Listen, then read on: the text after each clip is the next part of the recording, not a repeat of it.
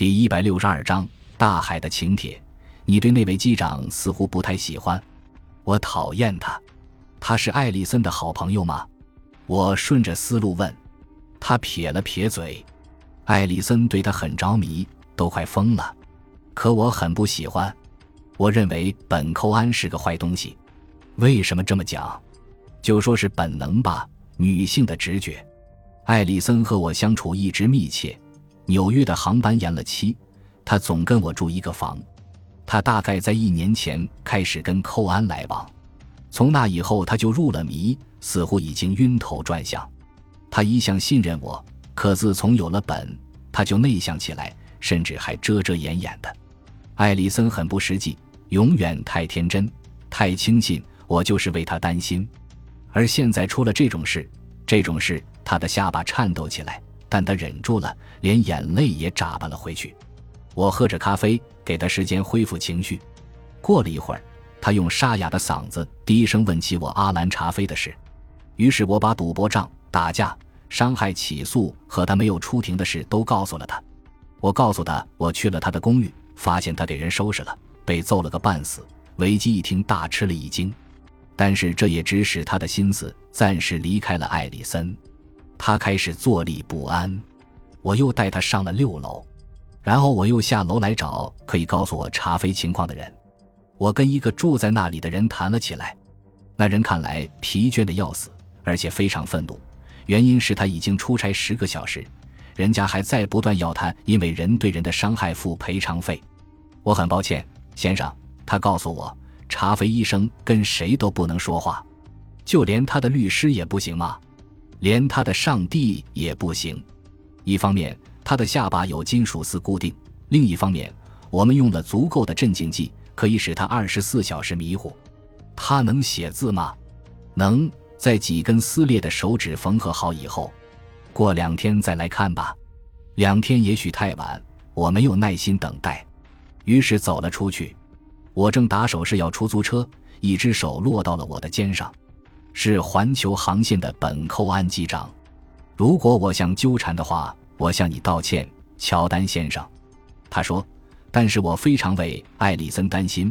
从医院方面又似乎得不到任何消息。在那些人眼里，每件事都似乎是天大的秘密。我想，既然你是维基的朋友，你也许可能知道一些。你为什么不自己去问他？他露出懊恼的神色。维基和我的波长不一样。我觉得他不喜欢我。啊。事实是，机长，我自己也是一点消息都没有。医生什么都没告诉维基吗？我没有跟维基谈过这事，我跟那两个姑娘都不熟。我是今天才见到维基的。哦，他额头上露出了深深的皱纹。可维基给我的印象完全不同。我还以为你到医院是来看维基的呢。我看的不是他，我看的是我的一个当事人。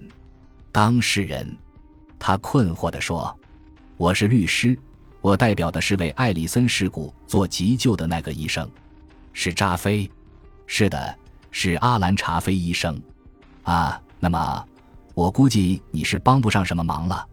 我怕是这样。”我回答：“这是一辆见我招手的出租车，已开到我面前。塔洛夫的商店在四号大街下半段，是个旧书店，一个利润可观的大书店。”藏品里有些辉煌的头版书，书店由老板的姐夫经营着。山姆塔洛夫在二楼经营了一个很红火的赌马场。五六个贼眉鼠眼的雇员管着十来部不断响起的电话。大个子山姆壮实的像狗熊，与此不相称的却是他那微笑，纯洁的像天使。他坐在台上，观察着每一个人和每一件事。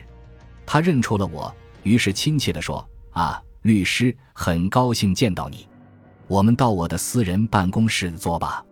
我跟随他进了一个小房间，他对我笑着说：“要我为你效什么劳，乔丹先生？找几个性感的啦啦队女郎吧。”我告诉他：“不过我现在倒想看看你的手。”为什么？别开玩笑了，山姆，你心里有数。跟我一样，查菲医生进了医院，他还能在什么地方？他在医院工作呀，目前他不是在医院工作，而是在医院做病人。他出什么事了？有人把他打了个半死。我想看看你的拳头上有没有伤。我，你以为是我打了他？你或是你的人，这是合乎逻辑的结论。因为他打伤了我派去的人吗？对，没有错。还因为他欠着你的债。你错了，律师。他不欠我的债。他昨天晚上已经还清了，分文不欠，现金包含利息。萨缪尔，我可是个老手。查菲靠他实习医生的收入哪来那么多钱？那不是我的事，律师。我给了他收据，你问他去吧。他不能说话，他的下巴上了金属。那你到他口袋里找去，他总会把它放在什么地方的。我对站在证人席里的人做过无数个小时的盘问，养成了一种洞察伪证的直觉。塔洛夫并没有撒谎，我相信了他。你倒是有话都说了，萨缪尔。告诉我，你估计对他下手的人是谁？他举起一个巴掌，我不知道，但这在赌博里难免，早晚都是会出事的。扎菲是个铤而走险的小伙子，没本钱也赌，谁知道呀？说不定他还欠了什么高利贷人一大笔呢。如果你需要，我可以打听一下。非常感谢，给你透点风声怎么样，律师？贝尔蒙三号有匹马。不过你最好到场外的赌票窗口去办手续。今天不行，萨缪尔，我能用用你的电话吗？请便。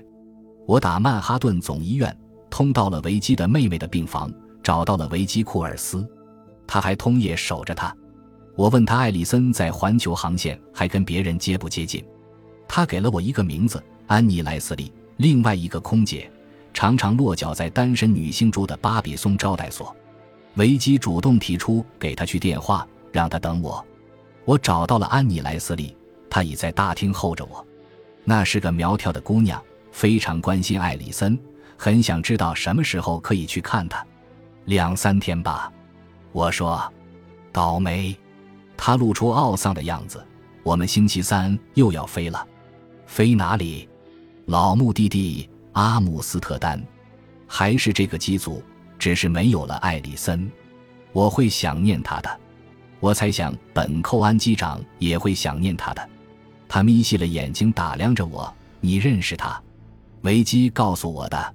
维基不喜欢他。安妮莱斯利抿紧了嘴唇。我也不喜欢。那寇安是个花花公子，色狼。他利用别人。艾丽森进入机组以前，他也对我眉来眼去过，可我不愿沾他的边。我信不过他，你见过本吗？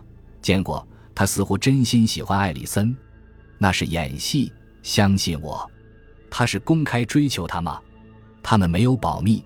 如果你是那个意思的话，昨天你们在肯尼迪机场下飞机后，他为什么没有陪艾丽森一起去曼哈顿？你知道原因吗？知道，因为在海关他叫人留下了，他们找他到一个单间里去谈话，我那时也在场。我听见他让艾里森先走，不跟他一道，他以后再找他去。